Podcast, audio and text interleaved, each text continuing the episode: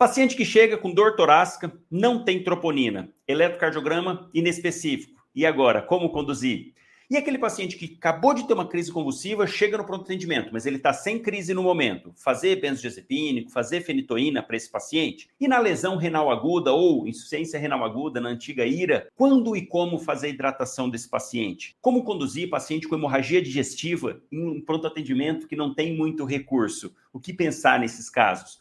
Como usar adrenalina e dopamina em bradiarritmias? Esse é o podcast Médico na Prática, seja muito bem-vindo, episódio número 27. Se você ainda não viu, tem outros 26 podcasts para trás, vai lá, ativa a notificação para você receber. Sempre que tiver um novo podcast, você receber e ser notificado por isso. Para quem está chegando agora, seja muito bem-vindo. Eu sou Eric Rulli, médico e professor, e aqui no canal, aqui no perfil, eu mostro como atender de maneira totalmente atualizada e com total segurança as principais emergências médicas do dia a dia. Então vamos lá.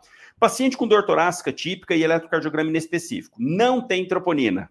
O que fazer? Pode fazer a dupla antiagregação mais heparina? Isso é uma dúvida frequente, né? Você está lá no seu pronto atendimento, chega, você não sabe ao certo se é um IAM ou não. E aí, faço dupla antiagregação, faço enoxaparina, o eletrocardiograma está inespecífico. Puxa, é uma dúvida muito frequente.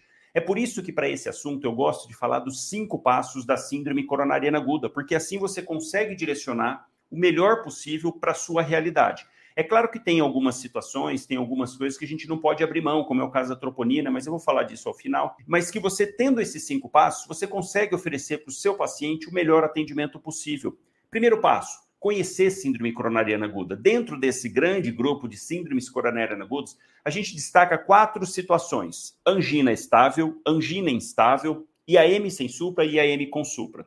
Angina estável é aquele paciente que faz alguma atividade física, que demanda algum esforço e ele sente dor. Ele para de fazer atividade, para a dor. Geralmente, esse paciente não procura o pronto atendimento e sim o ambulatório, então não, esse não é o foco. Angina instável é aquele paciente que está quieto, parado, de repente vem aquela dor de forte intensidade, sem ter um fator causal, não é uma atividade física. Vem aquela dor, dor, dor, dor, e ela costuma melhorar dentro de 20 minutos. Isso é uma angina instável, por instabilidade de uma placa aterosclerótica ela instabiliza momentaneamente, manda algum êmbolozinho, tampa alguma coronária mais distal. Depois, outra situação, IAM sem supra. Aqui sim, a coronária fechou, algum ramo periférico também. É um IAM, o paciente está fazendo uma área de infarto pequena, que não é suficiente para causar uma alteração no eletrocardiograma. Então, esse é o chamado IAM sem supra. E por último, mais grave de todos, IAM com supra de ST é aqui nossa atenção máxima e que você vai ter que conduzir, mesmo em pronto atendimento, sem, sem recurso. Quando vem com Supra, entrar com todo o protocolo para IAM com Supra. Então, esse é o primeiro passo. Você conhecer as síndromes coronarianas agudas. Segundo passo é você identificar o paciente que possa estar tendo uma síndrome coronariana aguda. Porque agora que você sabe que pode ter essas quatro situações, como que a gente identifica? Através da famosa dor, dor pré-cordial, angina. Paciente com dor anginosa, típica, dor em aperto, retroesternal ou pré-cordial, pode ter radiação para o ombro, para a mandíbula. O paciente com fatores de risco, muito importante, tabagismo, tabagismo sedentarismo, hipertensão, diabetes, tudo, tudo de, de comorbidades pode culminar com aumento da chance do paciente fazer um IAM. Então, esse é o perfil clássico do, da dor do paciente, mas a gente não pode esquecer que o paciente pode apresentar o chamado equivalente anginoso, que não é essa dor típica. É aquele paciente que chega com uma dor inespecífica, com uma sensação esquisita no peito, uma dor meio, meio estranha, um, meio um aperto ou um desconforto, acompanhado de náuseas, epigastralgia e sudorese. Então, esses são os, os equivalentes anginosos que você também não pode deixar passar batido de pensar no IAM nesses pacientes com fatores de risco, porque geralmente ele não apresenta dor anginosa típica, e sim os equivalentes anginosos. Então, essa é a etapa número dois, você identificar. Etapa no, número três, atender o paciente. E isso é, eu trago nessa sequência justamente pensando nos locais que não tem muito recurso. Então, nesse momento, você sabe o que é síndrome coronariana aguda, que você identificou que o paciente possa estar tendo uma síndrome coronariana aguda, é levar ele para emergência. Coloca na emergência, monitorização, oximetria, acesso venoso. Se você tiver disponível, claro, já vai rodar um eletrocardiograma de 12 derivações para esse paciente ali ó, na chegada, idealmente até 10 minutos A gente sabe que tem local que não é tão simples assim, às vezes o aparelho está com defeito e acaba não conseguindo. É ruim, porque você fica sem saber se é um IAM ou não, ainda mais se não tiver troponina. Mas você coloca na emergência, faz a glicemia, faz o eletrocardiograma de 12 derivações e já começa a pensar nas medicações. Se você tem o eletro prontamente, espera o eletro para poder avaliar se vai fazer ou não alguma outra medicação e se baseado na conduta, principalmente se vier supra de ST. Se você não tem o eletro, você vai pensar nas medicações. Aqui tem o famoso mnemônico que o próprio ACLS traz, cada vez está caindo mais em desuso, muita gente criticando e criticam, com certa razão, sem dúvida alguma, porque não é para sair fazendo indiscriminadamente o Monab CH, morfina, oxigênio, nitrato, AS e a Monab e o beta bloqueador. Não é para sair fazendo de rotina e depois clopidogrel e heparina. Não é isso. É, eu acho válido você lembrar do mnemônico, Monab CH, mas não para fazer de imediato, para você saber que essas são as principais medicações nesse momento da emergência. Porque assim que passa a fase aguda, entra lá para fazer captopril, depois estatinas, toda aquela parte já de conduzindo o paciente pós o IAM. Aqui o foco é na hora que ele chegou.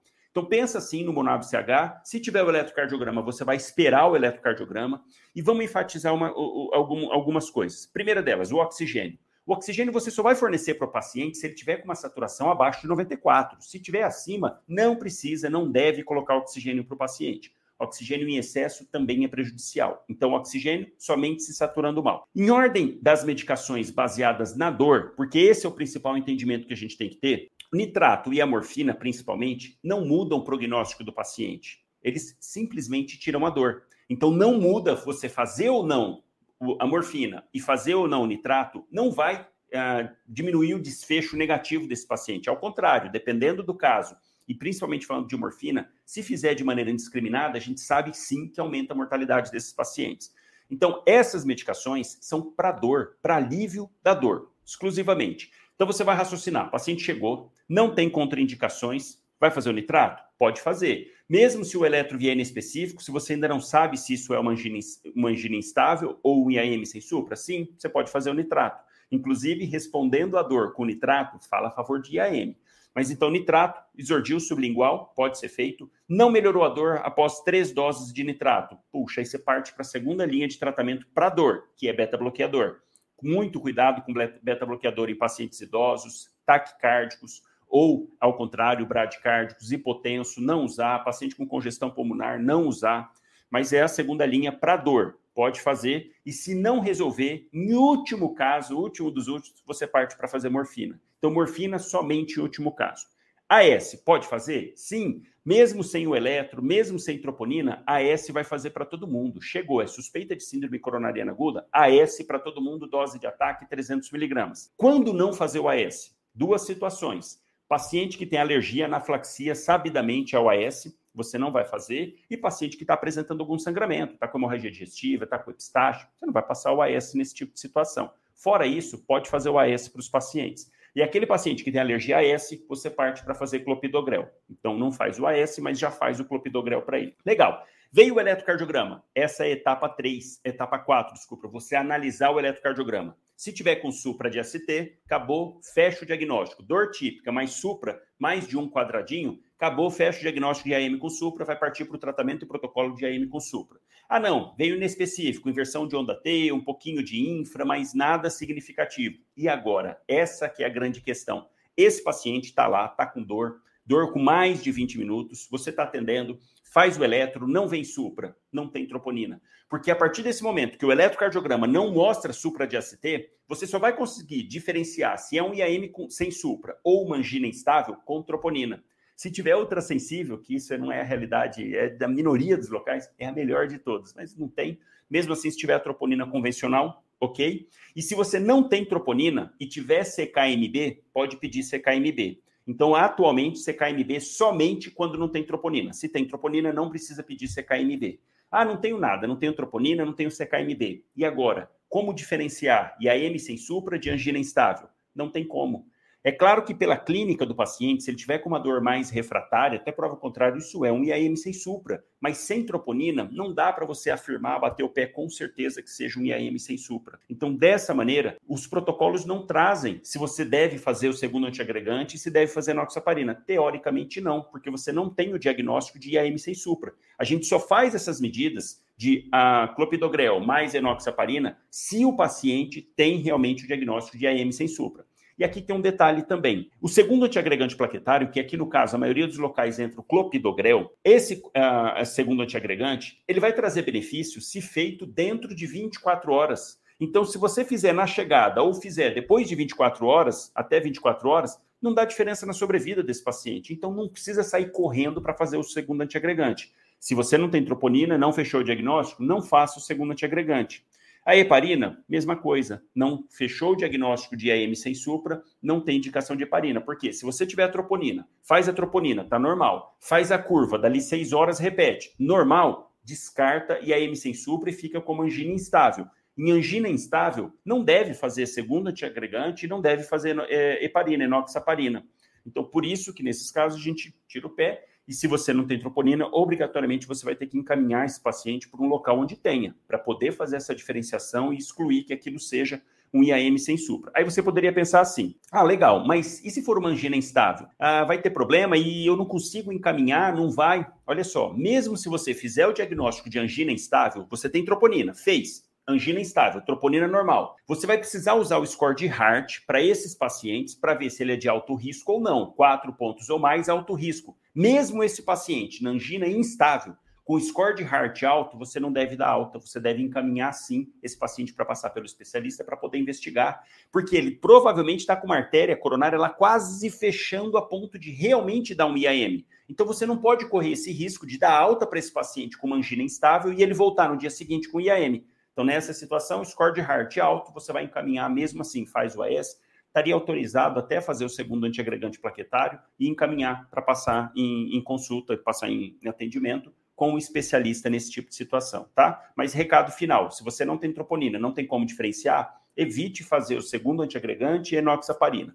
A não ser que esse paciente vá ficar lá vários dias esperando, aí talvez o segundo antiagregante dê para cogitar de fazer, se não tiver contraindicação. Vamos mais. Como hidratar? Como e quando hidratar paciente com IRA, insuficiência renal aguda, que atualmente a gente tende a falar de lesão renal aguda. Como e quando hidratar esse paciente? Primeira coisa, você tem que entender o que é IRA, porque tem situações em que não deve hidratar, senão você piora a condição. Olha isso. Quando a gente fala de insuficiência renal, uma visão que você tem que ter, que eu gosto de enfatizar sobre a funcionalidade do rim, da fisiopatologia ali, da filtração glomerular, é você ter essa imagem do rim. Olha que interessante, né? Como que o rim faz para fazer essa filtração? Porque é essa imagem que a gente tem. Ah, o rim ele filtra o sangue, como se tivesse uma peneirinha ali na artéria renal e ele vai peneirando aquilo que ele não quer que, que entre para dentro para sair na urina. Ah, ele vê na peneirinha, ele deixa passar ureia, ele deixa passar creatinina, outros restos metabólicos mas ele não deixa passar bicarbonato, glicose, sais minerais, sódio, potássio. Não é assim que funciona. E essa é que é a impressão, né? Ah, filtrando o rim. Não, não é assim que o rim funciona. Imagina o seguinte: tem uma festa. O que, que acontece em festa quando a gente vê, ah, vai ter um show, tá, um show legal. Sertanejo não, que sertanejo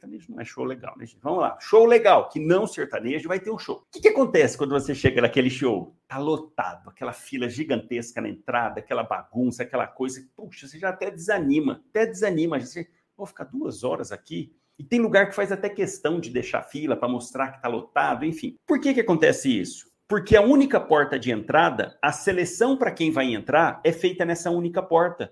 Então isso limita a entrada. Por isso que fica essa bagunça, essa confusão. Coloca lá duas, três pessoas para ficar checando o ingresso, checando o local, e aí sim, uma por uma não. Você entra, você não. Você entra, você não.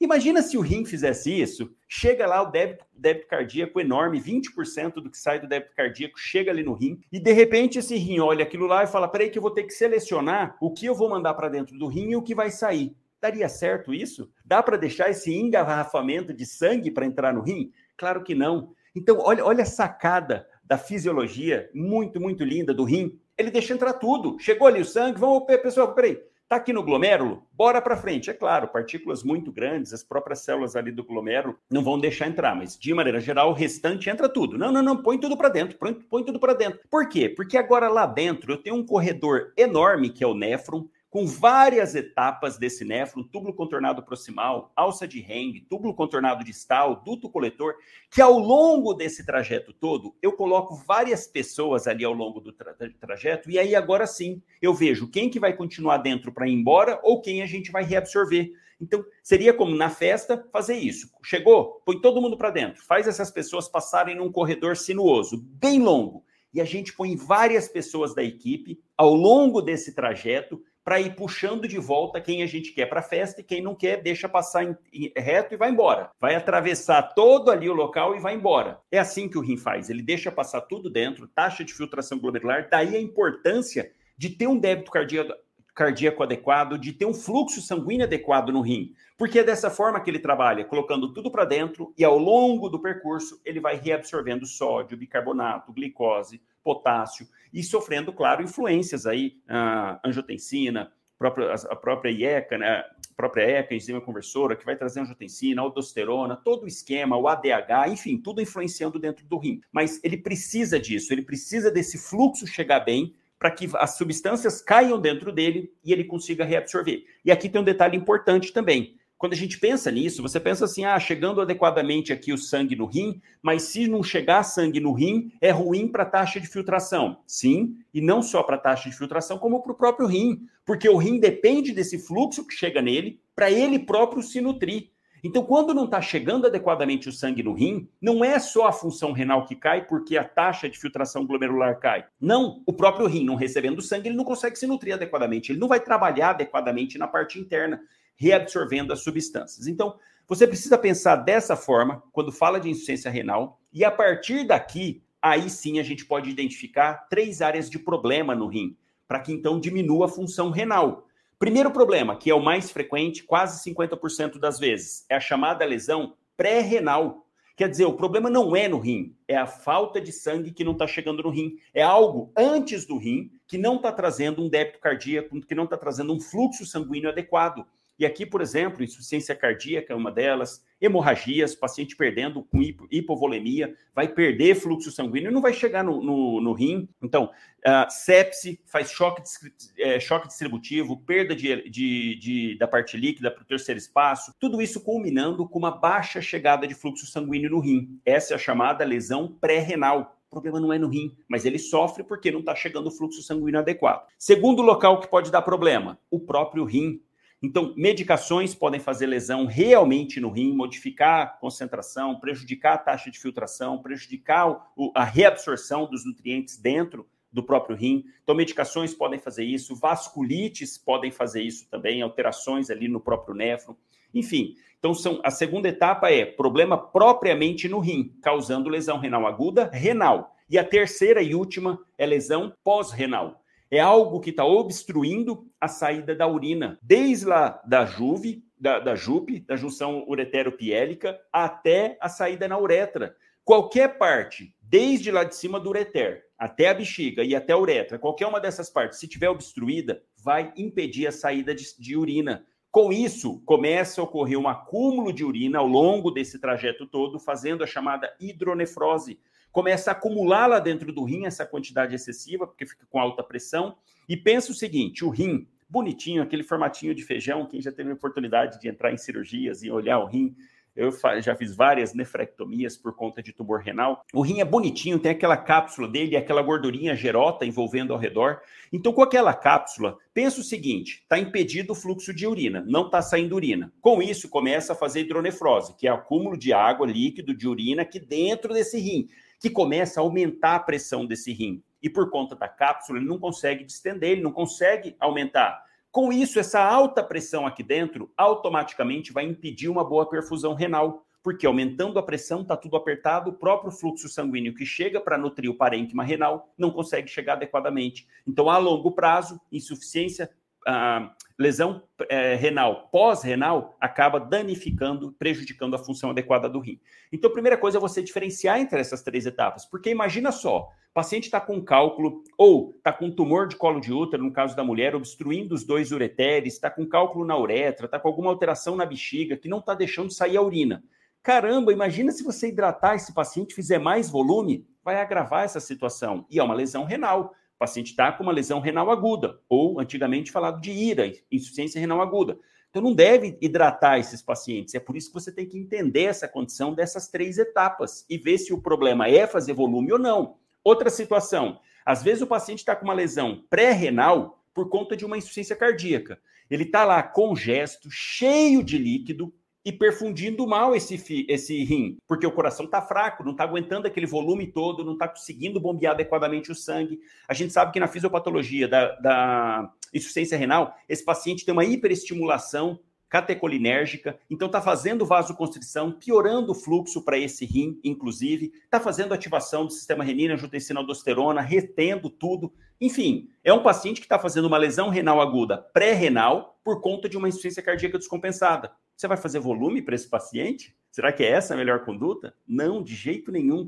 Então a gente não pode olhar a lesão renal aguda ou IRA, insuficiência renal aguda, de maneira isolada. Não, a gente tem que entender as três etapas, se é pré-renal, se é renal ou se é pós-renal, e mais, entender a causa que está fazendo isso, com o que está relacionada, para aí sim a gente poder fazer adequadamente reposição de volume. E é por isso que nessa condição específica de reposição de volume, a gente só faz na lesão renal aguda pré-renal e desde que o paciente esteja hipovolêmico. Porque não adianta nada eu ficar dando volume se o problema não é esse. Ah, o paciente está com uma vasculite, fez uma baita lesão. Olha um exemplo: pacientes com Covid fazendo microtrombos no corpo inteiro, no pulmão, no fígado e também no rim. E às vezes o paciente está muito bem de volemia, mas fez vários trombos, toda aquela tempestade de pró-inflamatórios, daquela fase mais aguda, depois tardia do Covid, ficou cheio de trombo, uh, obstruindo várias arteríolas de dentro do rim. E aí ele está com uma lesão renal, de causa renal, por conta desses monte de trombo. Vai adiantar eu ficar hidratando esse paciente, fazendo volume para ele?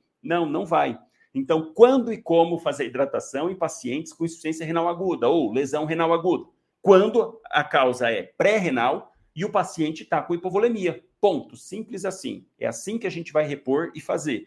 Que é boa parte das vezes o paciente que está em sepse com choque distributivo, o paciente que está com choque hemorrágico, toda a situação, o paciente que está extremamente desidratado, vai fazer lesão renal aguda. Então, todas essas situações, aí sim o paciente se beneficia com a hidratação. Tem algumas situações também de paciente que está fazendo uso de alguma medicação nefrotóxica que a gente precisa manter um fluxo sanguíneo adequado. Ah, por exemplo, está fazendo a micacina, que é aminoglicosídeo, né? Ou a, a, a micacina, que é o mais frequente. Vancomicina faz também lesão renal, mas isso já no hospital. Então, o paciente está fazendo gentamicina ou amicacina, você deve manter um fluxo sanguíneo adequado, então deve manter ele bem hidratado.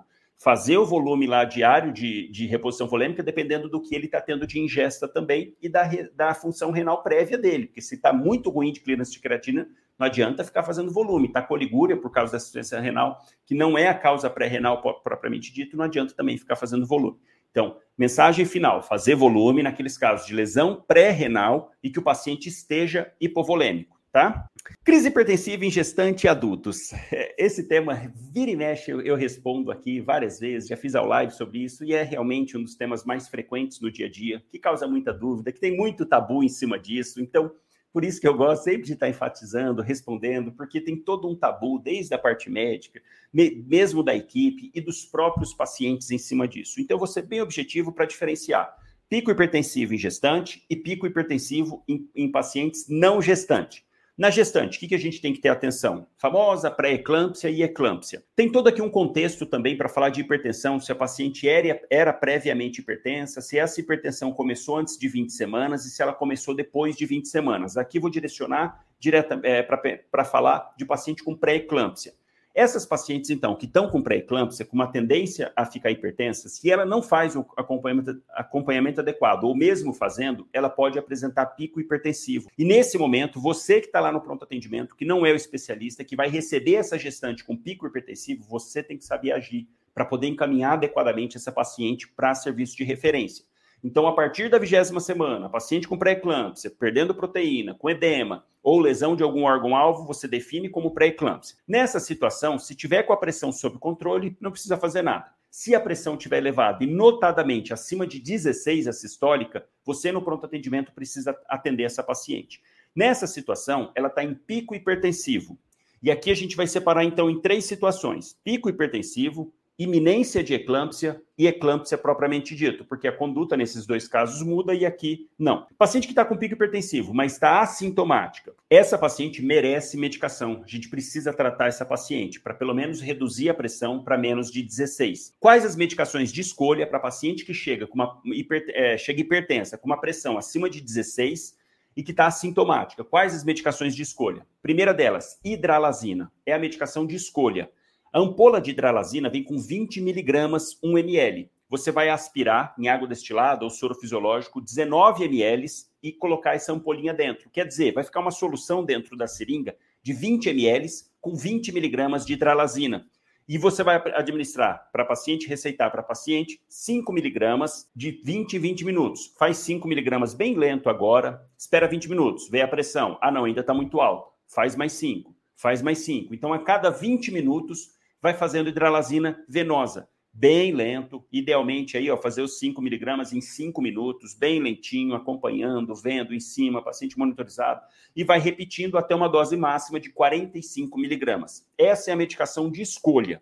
Se você não tiver hidralazina venosa, parte para fazer nifedipina via oral, 10 miligramas comprimido para paciente tomar. E aí pode repetir a dose a cada 30 minutos, três doses, dose máxima 30 miligramas. Então, 10 miligramas na chegada, dali 30 minutos, mais 10 miligramas, dali 30 minutos, mais 10 miligramas. E aqui tem um detalhe importante, é nifedipina via oral. O famoso Adalate sublingual, isso foi proscrito, não deve ser usado. O Adalate é o nome comercial da nifedipina de uma formulação que tinha que era uma cápsula com gelzinho, fazia um furo e pingava sublingual na, na paciente, fazia uma hipotensão severa e rápido. Então, isso não deve ser usado. É comprimido de nifedipina via oral. Tomar, tá? E aí vai acompanhando. Em última hipótese, nitroprusiato de sódio. Essa é a terceira opção para essas pacientes com pico hipertensivo. Não estou falando de tratamento ambulatorial, que entraria metildopra, umas outras medicações. Estou falando ali na emergência. Terceira opção, nitroprusiato. O nitroprusiato tinha-se medo, ainda tem muito medo, de intoxicação do bebê por cianeto, que é um produto do, nitro, do, do nitroprusiato, principalmente o paciente ficando mais de 6, 8 horas com o nitroprusiato. O medo era esse, intoxicação do bebê, do feto, por cianeto. Hoje em dia, pode fazer, é seguro, os estudos têm mostrado segurança no uso de nitroprusiato para essas pacientes. Mas aí tem um detalhe, né? Fazer nitroprusiato, você tem que estar com uma pressão invasiva, um PAM, ficar cuidando em cima. Nitroprusiato é um potente vasodilatador, então faz uma hipotensão rápida, você tem que estar tá controlando, tem que ter bomba de infusão, não dá para fazer microgotas. Mas é a terceira medicação a ser utilizada, dependendo de cada situação, dependendo do nível pressórico da paciente. Então chegou, pico hipertensivo, essas são as três medicações que você vai fazer, e mesmo assim vai encaminhar essa paciente, mesmo assintomática, vai encaminhar essa paciente para um centro de referência. Está muito alta a pressão, vai ter que fazer exames, ver se já não está tendo lesão de órgão-alvo, alteração hepática, alteração renal precisa ir para o especialista, com certeza, porque vamos lembrar que a pré-eclâmpsia e a eclâmpsia, propriamente dito, o tratamento definitivo é o parto, porque está relacionado com uma placentação incorreta. Então, o problema está lá na placenta. Enquanto tiver com a gestação, vai estar tá com esse problema. Por isso que, nesses casos de pico hipertensivo, encaminha mesmo assim para o especialista. Iminência de eclâmpsia, ou eclâmpsia propriamente dito, qual que é a diferença? Eclâmpsia é quando o paciente chega a ter crise convulsiva. E iminência de eclâmpsia é quando está quase. Alterações visuais, escotomas, muito nauseada ou já apresentando vômitos, dor abdominal, alteração da função hepática, isso é iminência de eclâmpsia. Para essas pacientes, você vai fazer o controle também da, da pressão, assim como o paciente que não está nessa situação, você vai fazer o controle, mas obrigatoriamente tem que fazer sulfato de magnésio para essas pacientes para prevenir a crise convulsiva, tá? Então você faz as medicações antipertensivas e entra com o protocolo de, sulfato de magnésio. Pode fazer IM, pode fazer venoso, tem dois mais conhecidos, dá tempo de você consultar 5 gramas direto, depois vai repetindo a cada quatro horas, enfim, tem os esqueminhas para fazer nesses casos de eclâmpsia e de uh, iminência de eclâmpsia. E um último detalhe, que a paciente que está com eclâmpsia, lembrar de levar para emergência, aspirar, se tiver com secreção, colocar cateter de oxigênio, não precisa sair correndo fazer as coisas de uma vez. Vai fazendo devagarzinho, avaliando. Geralmente a crise é autolimitada. O sulfato de magnésio não é para parar a crise, e sim para ev evitar que tenha recidiva. Então não precisa sair correndo fazer as coisas, dá para esperar parar a crise você entra com sulfato de magnésio e tudo mais e segue o protocolo, tá legal? Então, isso, atendimento para gestante. E para atendimento do adulto, que não está gestante, vou, vou destacar duas situações. Tá, três, três situações. Paciente que é hipertenso e que chega assintomático, Paciente que é hipertenso e chega em urgência hipertensiva e paciente que é hipertenso e chega em emergência hipertensiva. Primeiro deles, paciente que é hipertenso, não está fazendo acompanhamento adequado, chega lá com pressão 17, 18, 19 e está completamente assintomático. Completamente. Você faz seu exame físico, não tem nada de alterado, não está com IAM, dissecção aguda de aorta, não está com edema agudo de pulmão, alteração neurológica, nada. Foi lá, às vezes, só porque viu que a pressão estava nesse valor. O que, que você vai fazer de medicação para esse paciente? Nada absolutamente nada. Não tem qualquer benefício você dar um captopril para esse paciente ali na emergência. Não tem benefício. Isso é fato. A gente tem muito tabu em cima disso. Meu Deus, como que eu libero um paciente com 17 por 10? Aí você pergunta para o paciente assim: qual que é a sua pressão geralmente? Ah, doutor, minha pressão geralmente é 16. E ah, que hoje foi para 17. Qual que é a diferença dele ter 16 e 17? Nenhuma. E qual que é a diferença na vida dele, ao longo da vida dele, você abaixar um pouquinho essa pressão ali na emergência, ele vai para casa e vai continuar hipertenso, porque ele não está fazendo acompanhamento, não está fazendo controle alimentar, não está fazendo atividade física, restrição de sal, nada disso. O que, que vai mudar ele ganhar um captopril no pronto atendimento? Nada. Simplesmente nada. Tem vários estudos, várias meta-análises, tem uma bem antiga de 90 e poucos, tem outra mais recente da Cochrane, que mostrou que o paciente não tem benefício fazer esse tipo de abordagem para paciente assintomático.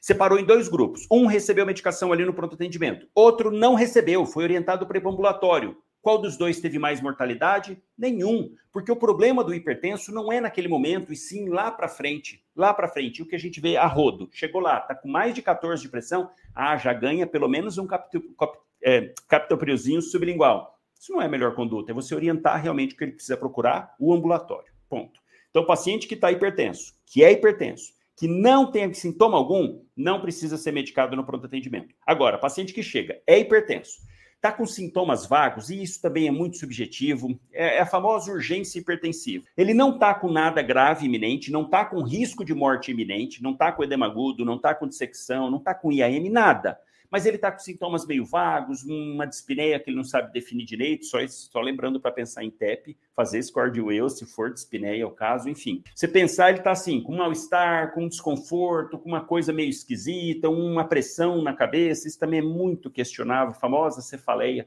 o paciente que tem cefaleia tensional vai lá achando que é a pressão e não é, e é cefaleia, mas enfim. Esses pacientes com esses sintomas inespecíficos, a gente classifica como urgência hipertensiva, pressão acima de 18 por 12 e que está apresentando aí essas queixas meio vagas. Você faz seu exame físico, descarta qualquer coisa. Poxa, tá bom, vou considerar como urgência hipertensiva. Quais medicações de escolha para fazer para esses pacientes? Primeira, clonidina, 0,1 miligrama por por comprimido de 0,1 a 0,2, máximo até 0,6, pode repetir a cada 30 minutos. Primeira opção. Segunda opção, nifedipina, 10 miligramas via oral, podendo repetir também a cada uma hora, mais ou menos. Aqui a gente não precisa ser tão agressivo como na gestante, de 30, 30 minutos. Aqui pode ser feito um comprimido a cada uma hora e reavaliar. E por último, bom e velho captopril. Não precisa fazer captopril sublingual, o efeito é o mesmo. Sublingual, via oral, é a mesma coisa. Então não tem isso, é lenda de fazer sublingual. Tá? Não está errado, não está, mas não precisa. Pode falar para tomar, não vai ficar aquele gosto ruim na boca, pode tomar que não tem problema. Então, essas são as principais medicações e as recomendações atuais da Sociedade Brasileira de Cardiologia fazer essas, uma dessas três medicações. Não fazer furosemida para o paciente, isso não abaixa a pressão não fazer beta-bloqueador para esses pacientes também. Se você não tiver alguma dessas três opções e tem, por exemplo, hidralazina, pode ser utilizado, tá? O comprimido, 50 miligramas. Aí você pode usar se não tiver uma dessas três opções. E por último, paciente que chega com emergência hipertensiva, aqui é uma pressão acima de 18, ou às vezes nem está acima de 18, mas o paciente está hipertenso e chega com edema agudo de pulmão, IAM, AVC, cefalopatia hipertensiva, dissecção aguda de aorta. Esses casos são emergência hipertensiva. Aqui é uma outra conversa, ele já está tendo lesão de órgão-alvo, já está tendo uma repercussão muito ruim, e não é daquele pico hipertensivo em si, é da vida anterior dele, das comorbidades, do tempo que não cuidou da pressão, de todo o contexto aí de comorbidades mais pressão alta. Esse paciente, duas medicações devem ser utilizadas, ou nitroprusiato de sódio ou nitroglicerina. Ponto. Ponto. Emergência hipertensiva, a correção deve ser feita venosa. A gente tem que ter o paciente na mão.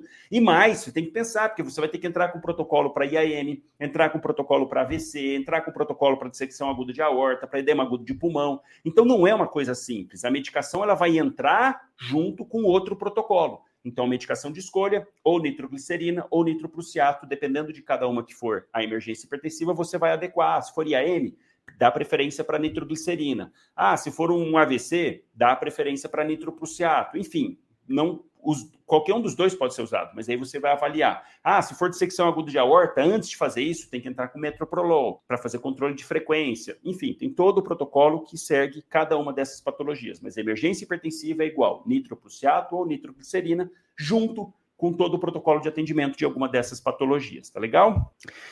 Como conduzir pacientes com hiperglicemia no pronto atendimento? É outro tema também cheio de tabu, respondo muito aqui sobre isso. E aqui vamos destacar: a gente só deve atuar no paciente que chega em estado hiperosmolar hiperglicêmico ou cetoacidose diabética, porque, de novo, é a mesma história da hipertensão. Paciente que não está fazendo controle adequado da diabetes, que chega lá com diabetes 200, 300, que está assintomático, sem infecções, sem lesão renal aguda, sem qualquer ah, quadro que possa ser agravado por essa hiperglicemia, se o paciente não está nessa condição, não tem indicação de abaixar essa, essa, essa glicemia no pronto atendimento e mais, é até perigoso. Ah, o paciente chegou lá, está com 250, 300. Ah, dona Maria, está 300 o açúcar da senhora. Ah, é, geralmente é alto assim, mas a senhora está fazendo controle alimentar? Os pacientes falam que estão, né? mas geralmente não estão. Não, tô, doutor, não tô, não tô colocando mais açúcar no, no café. É assim. Ah, é? Mas é, vem cá, a senhora está comendo batata? Está comendo macarrão, pão, massa de maneira geral? Ah, isso eu adoro, doutor. Puxa, um macarrãozinho é bom demais. Todo... E aquele pãozinho todo dia de manhã no café da. Está comendo açúcar, está comendo carboidrato, né? Então, enfim, paciente é muito comum o paciente falar isso, né? Não, açúcar não, não como doce. Ah, mas pão come. Sim, massas.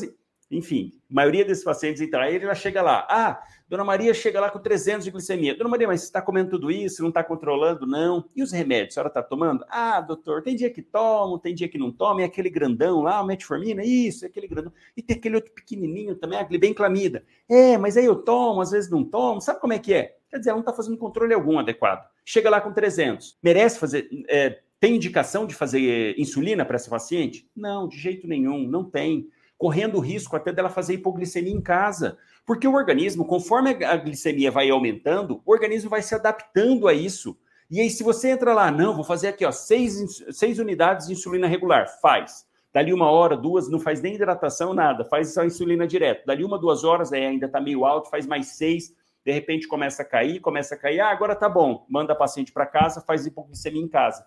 Tem que ter muito cuidado com isso, muita atenção. Se a paciente está assintomática, não deve fazer insulina no pronto atendimento. É muito melhor para ela você orientar, falar, olha, dona Maria, a senhora precisa procurar um ambulatório. Tem toda uma questão de mudança de hábitos de vida, a senhora fazer uma adesão adequada às medicações, fazer restrição de alguns alimentos, para aí sim a senhora tomando as medicações, fazendo essa mudança dos hábitos de vida. Se ainda assim estiver mantendo uma glicemia alta, aí a senhora tem indicação de começar com insulina. Tem todo um processo para isso, todo um passo a passo bem estabelecido para a parte ambulatorial. Então, não é na emergência você fazer uma dose ali de insulina que vai mudar a vida dessa paciente, não vai. Na verdade, até pode mudar para pior fazendo hipoglicemia em casa. Então, nesse caso, não fazer nada. Agora, paciente chegou em estado hiperosmolar hiperglicêmico, cetoacidose diabética, aí não tem conversa. Esses pacientes, sim, você tem que atuar muito, porque são duas situações de emergência hiperglicêmica e que a sua conduta vai fazer a diferença. Aqui só um detalhe. Se, aqui, se for um paciente jovem, chega lá com uma glicemia alta, mesmo que ele não esteja em, ceto, assim, em estado de em cetoacidose diabética, esse paciente merece insulina, sem dúvida alguma, porque pacientes jovens a gente sabe que está relacionado com diabetes tipo 1. Quer dizer, ele não tem insulina, ou uma quantidade muito baixa. Então, esse paciente, imediatamente, sim, precisa entrar com insulina e mais, você já vai dar alta para ele com insulina. Isso é outra conversa. Aqui é mais focado naquele paciente mais idoso, acima de 40, 50 anos, não que seja idoso acima de 40, 50. Não é isso. Eu falo, pacientes mais velhos e acima de 40 anos. Estou com 40, eu falo que é idoso. Não. Então, esses pacientes, aí sim, que chegam lá e que estão manifestando ou cetoacidose ou estado hiperosmolar, geralmente relacionado com uma das principais causas, infecções, tem que ter muita atenção com isso descontinuação de medicação, paciente que já fazia uso de insulina, acaba não conseguindo pegar, todo problema social que a gente sabe que tem envolvido nisso, não está fazendo uso mais, esse sim pode evoluir com cetoacidose, estado hiperosmolar. Geralmente faz estado hiperosmolar. Aqui cabe um adendo também que eu não vou aprofundar, porque seria todo falar só exclusivamente sobre isso, na atualidade, com os, os, inibidores do receptor SGLT2, que a gente tem que tomar um pouquinho de ter um pouquinho mais de atenção, porque esse paciente pode fazer eh, cetoacidose diabética com glicemia normal. Como ele está mandando embora, e é esse o objetivo dessa classe de medicação, mandando embora glicose, porque inibe a reabsorção lá no rim, esse paciente pode fazer cetoacidose e está com uma glicemia não muito alta, ou até normal. Então, ter só atenção para essa classe de pacientes que está fazendo uso desse tipo de medicação. Agora, de maneira geral, chegou lá, você vai ter que identificar se está em estado hiperosmolar, se está em, em cetoacidose, qual que é o pilar do tratamento para esses pacientes. Primeira coisa que tem que fazer, não é insulina. Então, muita gente já fica lá, meu Deus, está lá em estado hiperosmolar, cetoacidose, vamos fazer insulina. Não é isso que o paciente precisa nesse momento. E sim, ele está com alteração principalmente relacionada com desidratação. Então, primeira medida é hidratação do paciente, fazer 1.000 a 1.500 ml de volume de soro fisiológico ou ringer lactato. Os protocolos americano e europeu colocam no seu organograma fazer soro fisiológico para depois adequar se faz so, solução fisiológica 0,45%. Mas, enfim, você pode fazer qualquer uma das duas, ou soro fisiológico ou ringer lactato, 1.000 a 1.500. Precisa pedir os eletrólitos desse paciente. Vamos lembrar que nessa condição de cetoacidose, estado hiperosmolar, que é grave, é uma urgência, uma emergência, esse paciente muito provavelmente vai estar com distúrbio hidroeletrolítico, notadamente de potássio, que nessa fase inicial tende a fazer uma hipocalemia. Então tem que ter muito cuidado e só fazer a insulina depois que tiver o resultado de potássio. Ah, eu não tenho aqui no local. Você vai encaminhar esse paciente, porque lá não é o melhor local para você atuar. Porque olha que coisa ruim. Você entra com a hidratação, às vezes nem entra e quer fazer insulina. Quer fazer insulina, ah, mas não tenho potássio, vou fazer insulina. Faz. O paciente faz uma arritmia, uma PCR e para. E agora, como é que você vai justificar isso? Sendo que, se você tivesse feito só hidratação, sem entrar com insulina, esse paciente provavelmente já melhoraria. Só com a hidratação, e caso suspeitasse de infecção, já entrar com antibiótico, já faria muita diferença na vida desse paciente. Então, daria sim para esperar um pouquinho, para ele ir para um local onde tem dosagem de potássio, para aí saber se vai fazer insulinoterapia ou não. Porque o potássio tem que estar acima de 3,3 para poder fazer insulinoterapia. Então, o primeiro passo é hidratar o paciente, fazer hidratação 1.000, 1.500, depois vai repetindo conforme os sintomas e conforme o resultado de eletrólitos. Se o potássio vier acima de 3,3, legal, começa a fazer insulinoterapia, faz uma dose em bomba, em, em bolos para o paciente, de maneira geral, 0,1 miligrama por quilo, é, 0,5 miligrama por quilo, você vai fazendo, vai avaliando e já entra com insulina em bomba para o paciente. E aí, a partir daí, por exemplo, o paciente de 70 quilos, geralmente a gente faz 7 unidades venosa e já entra com 7 ml hora numa soluçãozinha, tudo de 100, 100 unidades para 100 ml 7 ml hora, que vai dar 7 unidades por hora, e vai fazendo, enfim. Peraí, que eu acho que no YouTube, aí, no YouTube deu uma travadinha, mas acho que voltou. Então, o primeiro passo é você fazer essa hidratação, é o, é o principal. Segundo passo, insulinoterapia. E aí, terceiro passo é você abordar as causas. Ah, uma infecção? Entra com antibiótico. Ah, má adesão ao tratamento? Você já está entrando com as medicações. O paciente está descompensando por uma outra causa, porque, ó,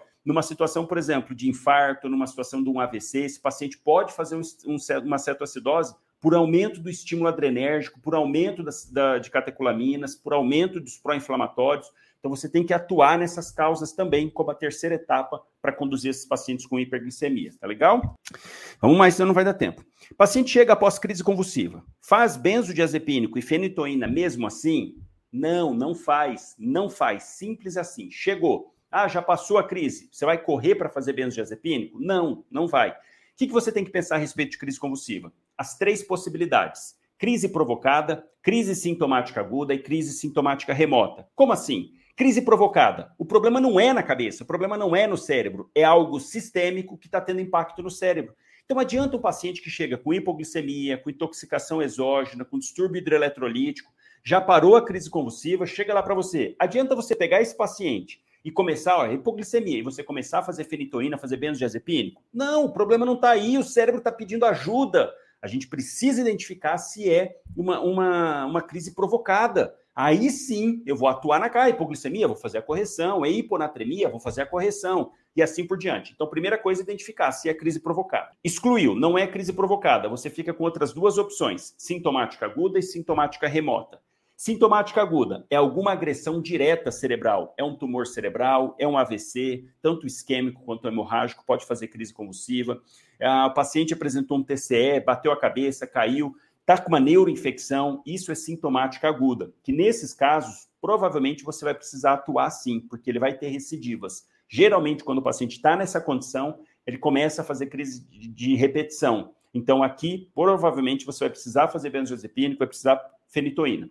E por último, sintomática remota. Essa é a mais frequente no pronto atendimento. É o paciente que já teve alguma condição na cabeça, no cérebro, e que gerou uma cicatriz. Ele já teve um TCE antigo, já teve um AVC antigo, já teve uma neuroinfecção, fez uma cirurgia neurológica no passado, ou paciente com alguma síndrome, ou já com diagnóstico de epilepsia. Esse é o mais frequente no pronto atendimento. O paciente que chega lá, ele pode chegar em crise ou pode chegar sem crise. Se ele chegar sem crise, não vai fazer medicação, vai esperar ele recuperar, porque o estado pós-ictal, o paciente fica sonolento, vai levar para emergência, deixar com oxigênio, se for o caso ou não, fazer glicemia 100% das vezes, fazer sempre, coletar a história com a família, ver se está com uso de drogas, estava tendo febre, se caiu, se bateu a cabeça, enfim, está lá na emergência, aí você vai definir. Se for crise, crise provocada, vai atuar na causa. Se for sintomática aguda, provavelmente vai ter que fazer, porque esse paciente não vai melhorar. Nesse estado pós-ictal, ele vai estar sonolento, vai estar febril, com confusão mental, com déficit focal, alteração de pupila. Então, para esses pacientes, você até pode. Benzodiazepínico, não. Você já pode começar direto fenitoína, porque você já está fazendo essa proteção, prevenção, para que ele não tenha uma nova crise. Agora, sintomática remota. Paciente que já tem histórico prévio, não faz nenhuma das duas, a não ser que o paciente esteja descontinuou a medicação. Ah, doutor, ele é teimoso, ele já fazia uso de carbamazepina ou até mesmo fenitoína, parou de usar. Pronto, você pode fazer a fenitoína ali, dentalizar esse paciente e mandar para casa tomando fenitoína ou voltar com a carbamazepina. Então, essa é uma condição. Um paciente que já parou a crise, mas ele tem sabidamente episódios de epilepsia, de crise convulsiva e não está fazendo uso da medicação, você entra para fazer medicação. Se ele estiver fazendo uso regular, mesmo assim o paciente pode apresentar algumas crises. Então não deve dentalizar nada disso, ele já está fazendo uso do anticonvulsivante, você simplesmente pede para passar no médico, ele faz acompanhamento para ver se precisa aumentar a dose, alguma coisa a mais. Tá legal? Então o paciente chegou pós-crise convulsiva, não precisa sair correndo, fazer benzodiazepínico e dentalizar o paciente, não precisa. Separa nos três tipos de crise e aí você vai raciocinar se é o momento de fazer ou não. E se caso o paciente entre novamente em crise ali na sua frente, aí sim, faz o benzodiazepínico, e se não melhorar, faz a fenitoína, porque ele está tendo alguma condição e que pode ficar repetindo ah, ali de imediato, tá legal? Como fazer adrenalina e dopamina em bradiarritmias? Isso é um tema interessante, né? Paciente que chega com uma frequência cardíaca abaixo de 50, nem todos esses pacientes merecem medicação. Não, não tem indicação de sair de rotina. Quando notadamente a frequência cardíaca está abaixo de 40, é aí que começa a trazer repercussão para o paciente. Então o paciente vai chegar provavelmente com instabilidade hemodinâmica. Então, nesses casos de paciente com instabilidade hemodinâmica ou com algum bloqueio maligno, mas eu não vou entrar em detalhes, vamos focar aqui para paciente que está instável. Esses pacientes instáveis, a gente precisa sim fazer medicação. Primeira medicação não é nem adrenalina e nem dopamina. Primeira medicação é, é a atropina. Atropina é a primeira medicação, 1 miligrama, fazer lentinho, podendo repetir até três vezes. Essa é a primeira conduta. Não resolveu com a, com atropina? Aí sim a gente pensa na adrenalina e pensa na dopamina. Classicamente, se indica dopamina para esses pacientes até ele partir para marcapasso transcutâneo, para depois fazer o marcapasso definitivo. Dopamina é a, é a medicação, assim, vamos falar, hoje em dia, se a gente fosse falar qual uma indicação precisa de dopamina, é nessa situação, paciente com bradiarritmia. Só que tem um grande problema, no dia a dia, cada vez menos a gente vê utilizando dopamina. Eu, há muitos anos, não uso mais dopamina. Usei quando formei e tudo mais, gente usava mais, hoje em dia, não. Porque é uma medicação chata, difícil de manusear, difícil, depende da dose, o paciente pode ter um tipo de resposta, pode ter... Então não é uma medicação simples. De qualquer forma, como que a gente faz dopamina? Cinco ampolas diluído num soro glicosado de 200 ml. Com essa solução, a gente precisa fazer conta, não tem como não fazer, porque para o paciente a gente vai ver de 2 a 20 microgramas quilo minuto. Você vai precisar fazer conta, porque justamente esse é o grande problema, ou, é, vamos dizer, característica da dopamina. É um problema, mas vamos falar, é a principal característica da dopamina. Em doses bem baixinhas, a, abaixo de 2 microgramas quilo minuto, a dopamina era utilizada para fazer vasodilatação renal. Tinha-se essa, essa impressão de que funcionava, funcionava dessa maneira. Ah, o paciente está grave, está no CTI, está com a pressão controlada, está tudo ok. Vamos fazer dopa em doses pequenininhas, baixinhas, abaixo de 2 que isso vai melhorar a, a perfusão esplâncnica dos órgãos abdominais de maneira geral e também da perfusão renal. Os estudos mostraram que ó, não tem esse benefício, apesar de até poder agir dessa forma, não traz benefício, então na atualidade não, não se usa mais dopamina com essas doses muito baixas. Dose de 2 a 10 microgramas quilo minuto, ele tem efeito beta 1, em outras palavras, efeito no coração. Então, para esse paciente que está bradicárdico, a gente vai visar fazer essa dose de 2 a 10. E mais, se o paciente tiver muito hipotenso, a gente pode até aumentar a dose acima de 10, porque ele também começa a ter efeito alfa-1 e começa a agir na periferia, fazendo vasoconstrição, melhorando a pressão do paciente. Então, por isso que dopa, de maneira geral, é, é na teoria, é uma medicação ótima para ser feito por causa disso. Eu começo uma dose mais baixa que eu vou agir só no coração. Melhorando a frequência cardíaca, às vezes eu nem preciso mexer na periferia, porque conforme melhora o débito cardíaco, o sangue começa a circular novamente e não precisa mais do efeito alfa-1. Mas essa, essa dinâmica de 2 microgramas quilo minuto até 10 microgramas, você vai esperando, reavaliando, demora, puxa, às vezes já até já chegou o marcapasso transcutâneo, porque isso também, essas medicações são mais ou menos uma ponte até preparar o marcapasso transcutâneo, mas enfim, pode ser utilizado dessa maneira, de 2 a 10 microgramas, você vai ter que sentar, fazer cálculo, ver o peso do paciente para ver quantos ml hora vai ser colocado nessa solução de 5 ampolas em 200 ml de soroglicosato. E a adrenalina? A adrenalina é mais fácil de ser utilizada. Ela tem esse inconveniente de taquicardizar muito, de fazer vasoconstrição, dependendo da, da, da, quantidade, pode fazer pior ou não, mas é muito mais fácil de ser utilizada, muito mais fácil. Por isso, dê preferência para fazer adrenalina. É claro que a adrenalina requer alguns cuidados. Principal deles, não deve ser feito em acesso periférico. Diferente de noradrenalina e de dopamina, que pode ser feito em acesso periférico, a adrenalina deve se evitar ao máximo. Mas se você está lá na emergência, não tem acesso central, o paciente está ruim, está demorando para preparar o marcapasso transcutâneo, é o que você tem, está hipotensa, mas opta por fazer adrenalina. Nessa situação, você pode diluir a adrenalina do jeito que você quiser, mas eu sugiro fazer o menos diluído, o mais diluído possível, o menos concentrado possível, porque como você vai usar em acesso periférico, e é, tem que ser ó, anticubital, tem que ser veia de grosso calibre. Para esses pacientes, um abocado 16, abocado 18, então, para esses pacientes, você pode fazer periférico tomando muito cuidado e deixa bem diluído, porque vai ter que fazer um volume grande que, se extravasar, você identifica com baixa concentração ali naquele volume extravasado. Um exemplo, vamos ser bem objetivos. Você pode diluir, por exemplo, 10 ampolas em 90 ml de soroglicosado. Vai ficar uma, uma solução extremamente concentrada.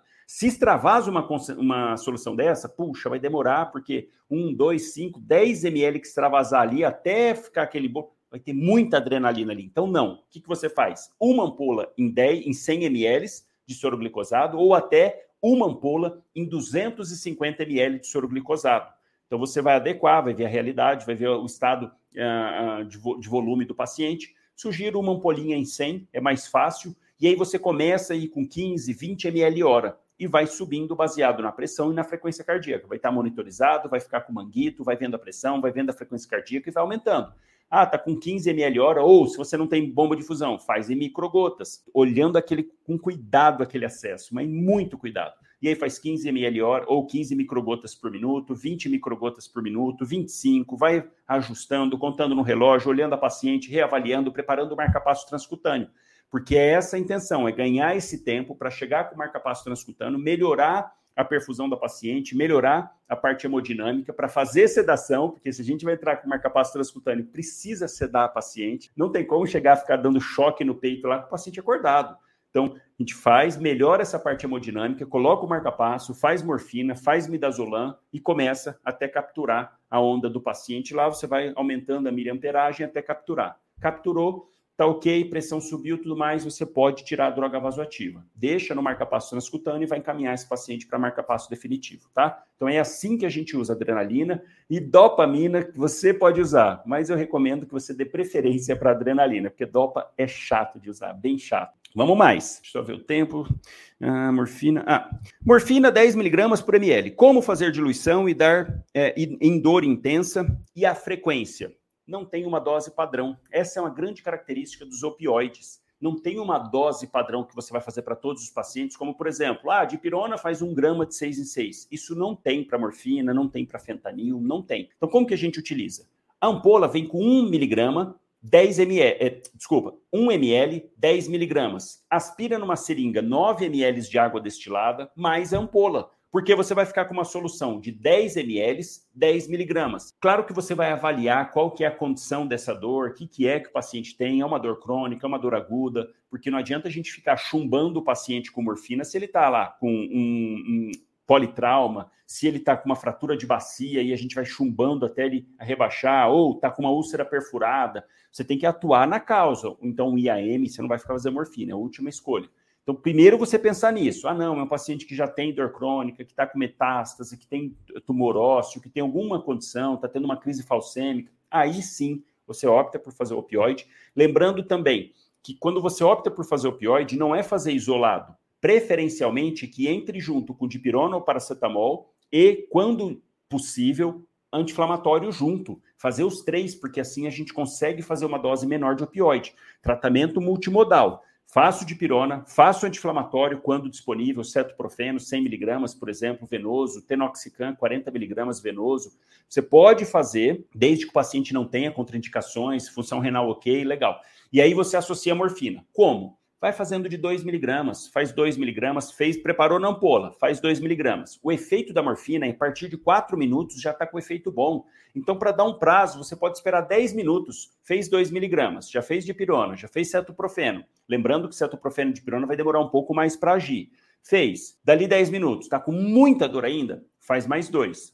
Dali 10 minutos, vai reavaliando e com cuidado, faz mais dois Vai fazendo, vai fazendo e reavaliando. Ah, mas espera aí, se eu for fazendo morfina assim, o paciente não vai rebaixar, não vai fazer insuficiência respiratória? Não, não vai fazer.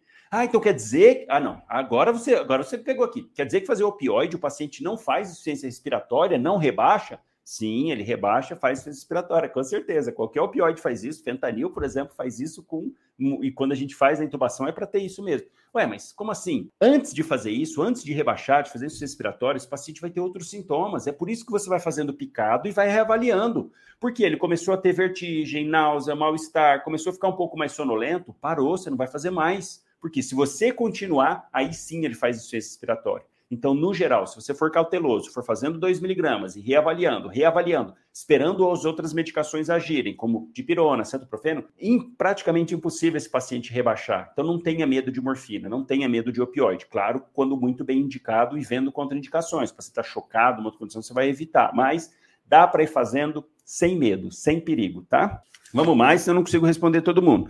Cefaleia em salva, só oxigênio ou alguma medicação além disso? Na cefaleia em salva, o tratamento padrão é fazer oxigênio. E aqui não é porque o paciente fica com saturação alterada. Não, o paciente chega lá com 99 de saturação. Não é esse o ponto. Mas você deve fornecer oxigênio para o paciente, 12 litros por minuto em máscara. Porque o oxigênio em excesso faz vasoconstrição. É esse o objetivo, na verdade. É você fazer, ele vai lá, toda uma, uma questão de desvio da curva de dissociação de oxigênio tudo mais, acarretando uma vasoconstrição. É esse o objetivo. E qual medicação que a gente pode associar? Sumatriptano. Se tiver disponível, você pode utilizar para o paciente sumatriptano. O problema é que não tem, na maioria das vezes não tem sumatriptano. Então você pode partir para fazer dexametasona, 10 miligramas, uma dose de ataque ali. Mas a base do tratamento é fazer oxigênio. Geralmente a crise dura aí de 10 a 20 minutos com oxigênio, faz dexametasona, ele deve melhorar da crise. E aí é muito importante você orientar esse paciente, primeiro, tranquilizar que ele não está tendo um AVC, porque essa é a principal preocupação que o paciente tem numa cefaleia em salva.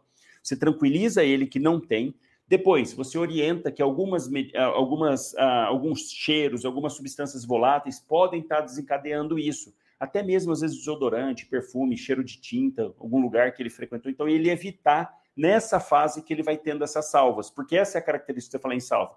O indivíduo desenvolve o quadro, faz alguns episódios, e esses episódios podem chegar a oito em um dia e podem ficar assim até três meses então, o paciente tem que estar ali ciente para evitar essa substância e você pode orientá-lo que ele pode tomar sumatriptana em casa. Ah, tá em casa, começou o teu episódio, pode tomar um, um comprimido de sumatriptano, tá? Então essa é a medicação de escolha que dá para fazer, ou dexametasona na emergência quando não tem sumatriptano. Por último, para finalizar com chave de ouro, hemorragia digestiva em PS do interior. Como proceder? E, e, aqui eu já faço um adendo muito importante. Se você está num local, muita gente está, que não tem muitos recursos, não fica com essa impressão assim, ah, o paciente chegou, eu preciso encaminhar. Se é paciente grave, eu não tenho o que fazer aqui, eu vou encaminhar esse paciente. Não, não é isso que você tem que fazer. Você tem que estabilizar o máximo possível esse paciente no seu local para transportar ele da melhor maneira possível, não é sair correndo. Porque às vezes a gente vê isso acontecendo, chego lá do interior, tal, uma hemorragia digestiva, alguma coisa, poxa, o paciente chega com acesso fininho no braço, correu 250 ml de soro e só, paciente chocado, às vezes com indicação de intubação, não foi intubado. Então não é sair correndo com o paciente, não é isso. Você vai adequar a sua realidade para qualquer coisa que chegar lá, mas que você precisa fazer essa estabilização inicial. Porque se lá não tiver soro fisiológico, não tiver uma droga vasoativa pelo menos, material para intubação, medicações para intubação, se não tiver esse mínimo, você nem deveria estar fazendo plantão lá. Esse é o ponto. Então você chega lá antes, verifica se tem esse mínimo, porque se não tiver, você pede, porque são coisas baratas que precisam ter qualquer pronto atendimento. Então, chegou, hemorragia digestiva. Primeiro passo, não é sair correndo, ah, meu Deus, o que será que é? Vamos fazer endoscopia, vamos encaminhar, não tenho recurso aqui. Não, isso é o último passo.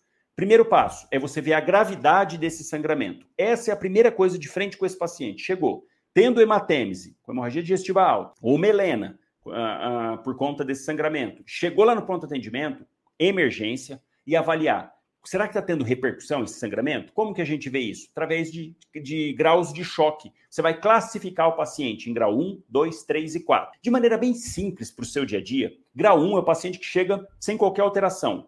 Grau 2 é o paciente que chega pelo menos taquicárdico. Se está com uma frequência cardíaca acima de 100, você já considera isso como grau 2. Perdeu pelo menos 700 ml de sangue, 20% da. Uh, uh, mais de 15% da volemia. Esses pacientes, você vai avaliar, vai estar tá taquicárdico. Se ele tiver já apresentando hipotensão, choque grau 3, quer dizer que já teve uma perda significativa acima de 30% da volemia. Então, esse é o paciente que preocupa bastante, perdeu mais de 1.500 ml de sangue, vai chegar taquicárdico e hipotenso. E por último, o paciente que chega taquicárdico, hipotenso e com alteração do sensório, até prova contrária, esse paciente está com choque grau 4. Então, o primeiro passo é você avaliar a gravidade que esse paciente está. Chegou, coloca na emergência e avalia. Está taquicárdico? Tá. Então, pelo menos choque grau 2. Está hipotenso? Tá. Então, é pelo menos choque grau 3. Vixe, ó, tá obnubilado, confusão mental, sonolento, torporoso choque grau 4. Primeiro passo é isso. Segundo passo é você estratificar o risco desse paciente ter um novo sangramento ou de ser um sangramento realmente importante. Aqui tem uma escalinha chamada escalinha de Glasgow-Blatchford que te dá um direcionamento se esse paciente precisa continuar na emergência, se precisa pedir uma endoscopia para ele ou não. Vamos simplificar para você não precisar decorar nada. Se esse paciente chegar com choque grau 2 ou mais, acabou, é um paciente que tem que ficar na emergência, é um paciente que vai precisar de investigação, vai precisar de endoscopia, você vai encaminhar ele depois. Esse é o primeiro ponto, já chegou. Grau 2 ou grau 3, chegou hipotenso ou taquicárdico, acabou, isso já entra na escalinha do, de, de Glasgow-Blatchford. Segundo, o paciente que chega com anemia, chega com HB menor do que 12, tem variações lá de homem para mulher, mas assim, padroniza. Chegou menor que 11, em valor que é um paciente que precisa de investigação. Você vai investigar. Ah, tem histórico de melena, está perdendo sangue nas fezes. Vai investigar também, porque muito provavelmente esse sangramento não vai parar. Já está tendo sangramento e está mostrando que não vai parar. Por isso que a gente deixa o paciente, deixa na emergência e vai encaminhar para investigação. Se o paciente tem antecedente de cirrose, por exemplo, alteração hepática, alteração renal, insuficiência cardíaca avançada, são pacientes que vão precisar ser investigados. Então, essa é a etapa 2 é você estratificar esse risco. E a etapa 3, aí sim você vai tratar e estabilizar esse paciente.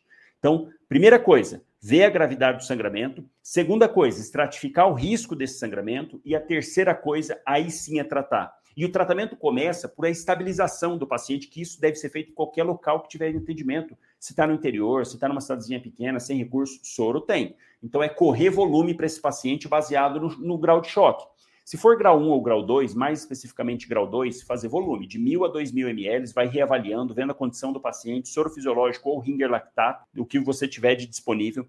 Se for choque grau 3 e grau 4, a recomendação seria fazer concentrado de hemácia, plasma e plaqueta. De cara, chegar para esse paciente fazendo volume, já pedir soro, já pedir concentrado de hemácia, O negativo, pedir plasma e plaqueta. Seria o melhor dos mundos. A gente sabe que não vai ter numa cidade pequena assim, sem recurso. Então você vai fazendo fisiológico para esse paciente, entrar com, essas, com reposição volêmica, ficar muito atento se o paciente está rebaixado, cuidado com vômito, broncoaspiração. Se tiver rebaixado, é muito ruim, entuba já o paciente para proteger. Paciente já fragilizado, ruim, entuba, para não correr o risco dele vomitar, broncoaspirar, ainda mais que está tendo aí vômito com sangue. Tomar bastante cuidado com isso e fazer volume, fazer volume, fazer volume. E aí sim, a partir daí, você cogita, se for o caso, entrar com droga vasoativa, está fazendo volume, fazendo volume, e o paciente continua instável, você pode cogitar fazer noradrenalina, por exemplo, para esse paciente. Diante disso, você tem que pensar nas possíveis causas. E aqui eu vou destacar uma delas, que é, são a ah, hemorragias a hemorragia por varizes esofágicas. Paciente com estigma de cirrose, já apresentou algum sangramento anteriormente, está com ascite, telangiectasia, ginecomastia, rarefação de pelo, paciente com flap, encefalopatia, já teve alguma alteração assim, já sabe que é cirrótico, pensar em varizes esofágicas. Por quê? Se for varize esofágica, além de fazer a reposição volêmica, duas medidas podem ser tomadas. Primeira delas, passar a sonda de sangue steak em Blakemore, provavelmente não vai ter numa cidade do interior, mas é uma conduta que dá para ser feito para estabilizar esse paciente. É uma sondinha que tem um balão na ponta e um balão no meio.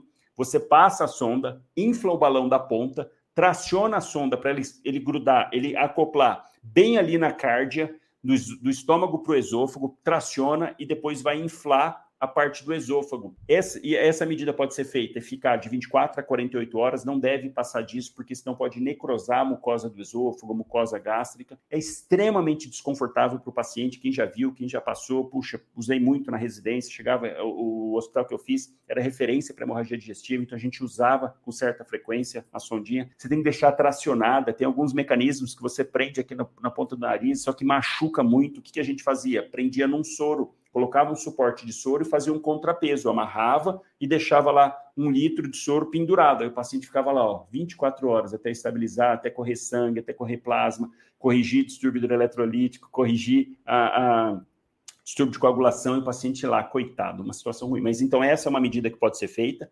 E outra medida, terlipressina. Terlipressina você vai usar uma dose de ataque de 2 a 4 miligramas, a ampola tem 2, 0,2, desculpa, 0,2 miligramas. Você vai usar duas ampolas direto, depois passa a fazer 0,2 miligramas, uma ampola de 4 em 4 horas e vai manter por 5 dias. Então essas são as medidas adicionais de hemorragia digestiva varicosa.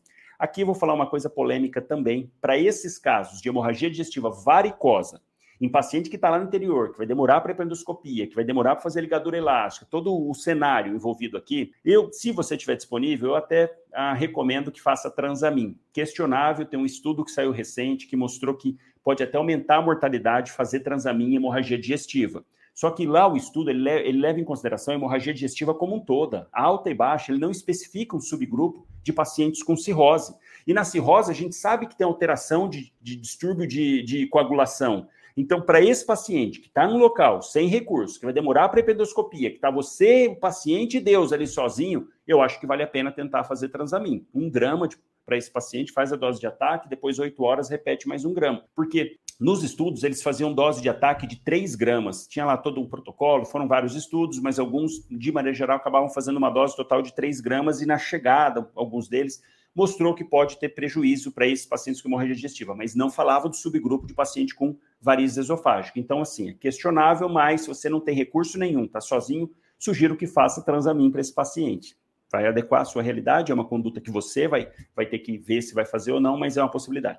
E por último, para esses pacientes, não esquecer de fazer antibiótico, prevenção de PBE, peritonite bacteriana espontânea, ciprofloxacina, 500mg de 12 em 12 horas e vai encaminhar o mais urgente possível esse paciente para fazer endoscopia, tá legal? Mas a mensagem final, hemorragia digestiva, em local sem recurso, é você estabilizar esse paciente da melhor maneira possível, somente encaminhar depois disso, de fazer essa estabilização inicial, tá legal? Então é isso aí, pessoal. Espero que vocês tenham aproveitado. Quem ainda não está inscrito no canal do YouTube, vai lá, se inscreve, ativa as notificações. Quem não está seguindo no Instagram, vai seguir, arroba médico na prática, segue, tem sempre alguma novidade. E se você gostou dos temas abordados aqui, manda para o seu amigo, compartilha, porque eu tenho certeza que ele vai aproveitar também. Um grande abraço para todo mundo, fiquem com Deus e nos vemos no próximo podcast.